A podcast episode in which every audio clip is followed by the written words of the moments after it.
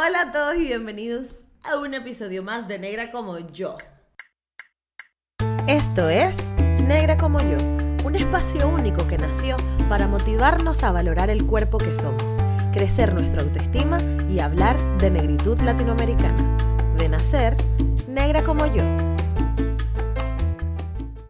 Hoy miren cómo tengo este pelo y lo tengo bien abombado y bien alborotado porque el tema del que vamos a hablar el día de hoy es un tema súper importante que a mí siempre como que me hace mm, mm, trigger mucho porque todo el mundo lo detesta, pero en la comunidad de Rizada cada vez somos más quienes lo estamos aceptando y quienes lo estamos este, valorando. El temido freeze. Aquí pon música dramática, acá no sé. Pero el punto es que el frizz y el frizz específicamente en los cabellos, como el nuestro, ¿no? Cabellos 4, cabellos 3, que son cabellos que em, se secan mucho más rápido por su composición y cómo están hechos. Eh, la sociedad o como el mundo de la estética nos ha hecho odiarlo mucho. Yo les voy a explicar por qué y de dónde viene eso todo se remonta, o, la historia más reciente se remonta a la época colonialista, ¿no? A la época donde eh, eh, muchos países de Europa se dieron a la tarea de eh, tomar mano de obra barata, personas y esclavizarlas para trabajar en el continente americano e incluso en el continente europeo también, como mano de obra barata ni siquiera mano de obra barata, mano de obra gratuita y en condiciones súper extremas. Estas personas físicamente tienen una condición que los diferenciaba de los europeos. Además de la piel y de los rasgos de la cara, tenían el pelo diferente. Y estos pelos a, a, los, a los colorizadores o a los esclavizadores, pues les causaba como un poco de ruido, porque no era el pelo que ellos, al, que ellos estaban acostumbrados, que eran pelos lisos, sin movimiento y eh, pelos que, que estaban normalizados en su sociedad. Cuando ellos llegan al continente africano y se dan cuenta que hay tanta diversidad, porque además ustedes no tienen ni idea de la cantidad de distintos estilos de peinados que hay en el continente africano. Por cada etnia hay un peinado diferente, señores. No es por cada país, por cada etnia hay peinados diferentes. Hay gente que entiende el pelo como una condición de jerarquía dentro de las monarquías que habían en los grupos étnicos, por ejemplo. Hay eh, peinados que se utilizaron en su época para como escondite de comida y de guardar semillas. Por ahí hay un video viral que, que, me lo han enviado muchísimo, que es de una mujer tejiéndole el pelo y enseñando cómo se escondían las semillitas de arroz o los granos de arroz en el pelo para que las personas pudieran tener comida y sembrar en el sitio donde llegaran. Y además, hay, y otra de las historias más bonitas y es una de las historias que está reflejada en el libro Caminos de Libertad, si no recuerdo, que es de, em, de la historia afrocolombiana, que es donde habla que en el pelo de las personas esclavizadas se tejían los caminos para que fuesen libres. Entonces, señores, la relación de las personas, sobre todo afrodescendientes, con nuestro pelo, no ha sido lo más fácil del mundo. Yo les voy a explicar por qué. Ya sabemos la historia del pelo afro, ¿no? Ya sabemos que en algunos casos implica jerarquía dentro de las monarquías o dentro de las, de las distintas etnias que, que habitaban en el continente africano. Por otro lado, tenemos la parte de que se utilizaba también para guardar y reservar comida, dentro de ponían semillitas y también marcaban en una época colonialista eh, los caminos para la libertad. Esto ya lo sabemos, pero tenemos que entender que la importancia que le daba el pelo, sobre todo los pueblos originarios de África, era increíble. Eh, hay peinados que, mm, que reflejan estatus, hay peinados que reflejan posición social dentro de las etnias, hay peinados que reflejaban o que siguen reflejando al día de hoy Em, su, una expresión, un modo de expresión, cosas, identidades culturales. Entonces, cuando llega la época colonial, y por eso, y quiero que entiendan esta parte porque es una parte un poco más oscura, más turbia de toda esta historia, a los esclavizadores como que no les parecía tan, tan chévere.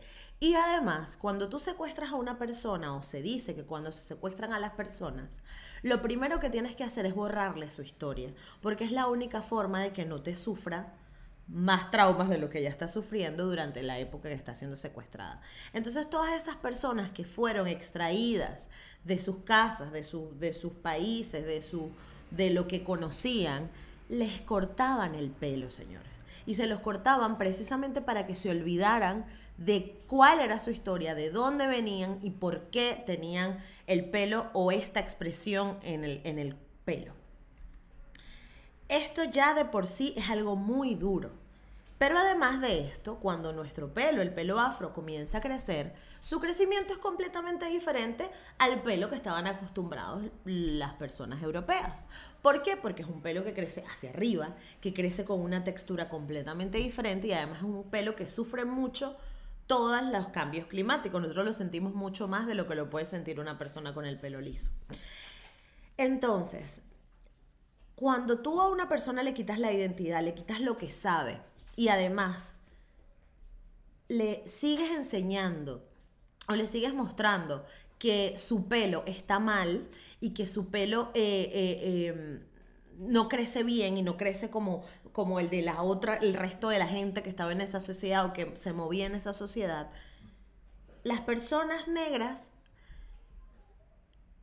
en, una búsqueda de, o en una suerte de encontrar como identidad y de, y de ayudarnos a encajar y a pertenecer, lo que hicimos fue adaptar nuestro pelo y querer adaptar nuestro pelo a lo que era la sociedad eurocentrada en esa época. Es por eso que encontramos cosas como los alisadores, como el peine caliente, como las planchas para el pelo, como los químicos desrizantes y como muchas otras cosas que se usaban en la época de, no sé, en la época ya cuando se liberaron las personas esclavizadas y cuando ya dijeron, bueno, por fin son libres y puedes hacer lo que tú quieras con tu pelo porque hasta esa época los obligaban a esconderlo.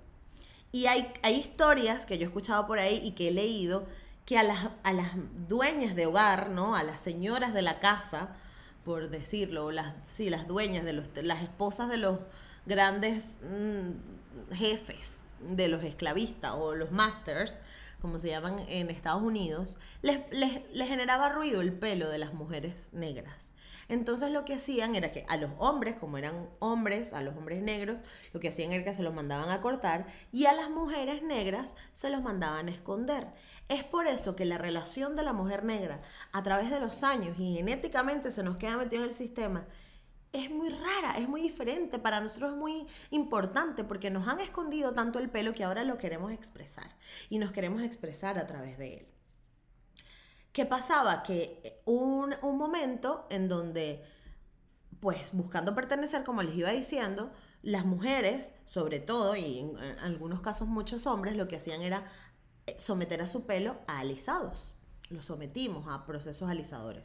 Incluso hasta yo, hasta hace 10 años me alisaba el pelo porque yo intentaba encajar. Y algo muy importante que tenemos que saber también es que todo el sistema de conocimiento del cabello, todo el conocimiento capilar, gira en torno también a los cabellos lisos. Es por eso que a día de hoy, si tú vas a una peluquería, lo primero que quieren hacer es alisarte el pelo. ¿Por qué?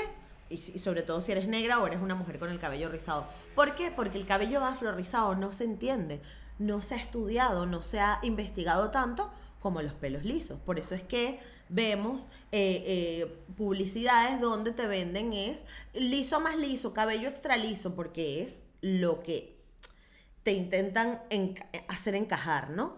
Y Afortunadamente, gracias al paso del tiempo, gracias también mucho al Internet y a todas las redes sociales y a los medios de comunicación que se, que se han ido ampliando, entonces ahora encontramos que las mujeres, sobre todo las mujeres, no estábamos conformes con eh, maltratar nuestro cabello de, mucha, de esa manera, como lo veníamos haciendo, alisando, poniendo químicos. Y por eso es que también los movimientos como el Black Panther en los 50, 60, las mujeres se dejaban su pelo natural y dejaban su cabello afro, porque era una forma de manifestar y de mostrar eh, el pelo tal cual como era. Entonces, ¿qué pasa? Que además de todo este aparato comunicacional que ya les mostré y que intenté como que mostrarles todas las caras de la moneda, tenemos también el hecho de que se nos ha eh, puesto como en contra. además de que nos lo quieren esconder, nos hacen como la guerra. Es decir, si un cabello tiene frizz, si un cabello se ve opaco, si un cabello no tiene brillo, es un cabello que está mal. Y eso, señores, es algo que tenemos metido en la cabeza, que no significa que sea así. Como pueden ver, mi cabello no está ni sedoso, ni suave, ni liso, ni brillante. Y mi cabello está bien. ¿Y por qué? Porque mi cabello dentro de su naturaleza es así. Por eso me lo dejé suelto para que lo vieran. Entonces, nuestra relación, y sobre todo, y esto es un mensaje muy, muy, muy importante, sobre todo a las mujeres que están haciendo la transición capilar ahora tenemos que entender que todos esos conceptos del cabello perfecto, de que el cabello tiene que brillar, moverse y estar sedoso, son construcciones culturales que nos han hecho a través de los años, que no significa que eso tenga que ser así y que nosotras mismas decidimos cómo se ve bien nuestro pelo y cómo no. Tenemos que ser nosotras. No que el mensaje no venga de la publicidad ni de los medios de comunicación. Algo muy importante que también tienen que saber son las los maltratos a los que sometimos nuestro pelo intentando esconder este frizz, intentando esconder eh, eh, eh, su condición natural. Una de las cosas que, que, hacíamos, y creo que es de las más dolorosas y tortuosas que existe, es el desriz. Y el desriz básicamente es un proceso donde te ponen una crema súper, que es casi que como un ácido, cerca, muy, muy cerca del cuero cabelludo para alisar tu raíz que el cabello se estire, te lo dejan unos minutos y cuando eso empieza a picar, te lo quitan. y te lo quitan para que, y cuando te lo quitan, el cabello ya ha cedido completamente su rizo y ha roto los puentes, eso tiene un nombre, los puentes sistémicos, los puentes. Corríjame en los comentarios si, si no se acuerda, porque yo no me acuerdo ahora mismo. Pero rompe los puentes que hacen que el rizo exista y esto genera que el pelo pierda su condición natural. Por eso es que a través de los años, al paso del tiempo, las mujeres vamos perdiendo el pelo y vamos este, viendo nuestro pelo más opaco. Entonces, ¿qué hacemos? Como un cabello perfecto no puede ser opaco, además de que lo estás sometiendo al derrijo, entonces tú te echas silicón, te echas bastantes siliconas que ya hacen que el pelo además no absorba hidratación natural. Entonces estamos haciendo con ese pelo un desastre. Y ojo, esto no es un statement en contra de las mujeres que se desrizan, para nada. Yo solamente con este episodio quiero eh, ilustrarles que por muchos años se nos ha dicho que el pelo con frizz estaba mal. Y sobre todo mi mensaje va a las mujeres que están en transición, que están descubriendo su rizo ahora, y las mujeres u hombres que están eh, en conflicto con la naturaleza de su pelo, ¿no? Que, ay, que este pelo no brilla, que este pelo no cae, que mira como fulanito lo tiene tenemos que entender y tenemos que aceptar nuestra propia raíz. Y por eso siempre soy tan insistente con que conozcamos nuestra historia. Porque si a nosotros nos hubiesen contado toda la historia que les conté al principio de cómo los pueblos originarios perdieron su pelo y perdieron su historia simplemente por el capricho de otros y para convertirlos en mano de obra esclavizada, probablemente nosotros entenderíamos el pelo natural hoy de manera completamente diferente y lo valoraríamos mucho más. Así que por eso los invito a investigar. Abajo les voy a dejar links de, artículos y lecturas que pueden eh, ver para que amplíen mucho más este, este contenido. Yo solamente quise hacer estas cápsulas donde hablo yo sola para que entendamos que es muy, es muy, muy, muy difícil andar por la vida peleando con lo que somos. Es muy difícil este, rechazarnos a nosotros mismos. Y cuando peleamos con la naturaleza de nuestro pelo, sobre todo con su opacidad, con su textura y con lo que es, nos estamos negando a nosotros y a nuestra historia. Eh, además, eh, antes de que se me olvide, otra cosa que al día de hoy, que ya no es, porque obviamente las investigaciones, como les dije, se han hecho, del mundo capilar se han hecho alrededor de los cabellos lisos o buscando en que no, que encajemos en esa estética eurocentrada con el pelo liso. Entonces, a día de hoy encontramos como muchos tratamientos en plan, no, queratina, que no es un desriz, pero te baja la onda, pero no sé qué. Todos esos tratamientos alisadores, absolutamente todos, están intentando robarnos y quitarnos una identidad que por mucho tiempo se nos ha negado y se nos ha dicho que está mal. Entonces, los invito a que si pueden hoy se miren al espejo con su pelo con todo el frizz que tiene, lo toquen, lo disfruten, se hagan muchas fotos, se vean cómo cambia la imagen de ustedes y no se preocupen porque el frizz, lastimosamente, o afortunadamente, o como lo quieran ver, va a estar siempre, porque es parte natural de nuestro pelo. Muchas gracias por haber estado conmigo en este episodio. Espero que mm, hayan aprendido cositas y como les dije les voy a dejar lectura en la descripción para que amplíen mucho más eh, este contenido y videitos y cosas que me voy encontrando por allí. Eh, muchas gracias por acompañarme otra vez. Recuerden que me pueden seguir en Negra como yo en todas partes y que pueden eh, darle like a este video, compartirlo porque es súper interesante que mucha gente también sepa de esto, suscribirse, este, comentar y este, también puedes colaborar a este proyecto a través de www.patreon.com barra negra como yo. Un abrazo y nos vemos en el próximo episodio. Chao.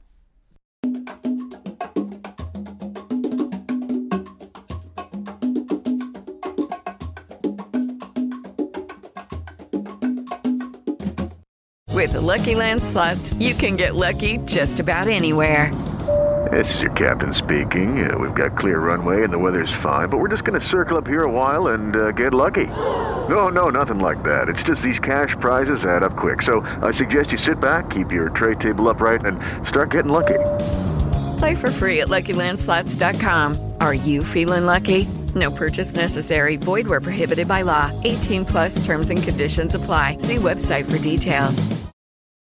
When you need mealtime inspiration, it's worth shopping Kroger, where you'll find over 30,000 mouthwatering choices that excite your inner foodie. And no matter what tasty choice you make, you'll enjoy our everyday low prices, plus extra ways to save, like digital coupons worth over $600 each week. You can also save up to $1 off per gallon at the pump with fuel points. More savings and more inspiring flavors make shopping Kroger worth it every time. Kroger, fresh for everyone. Fuel restrictions apply.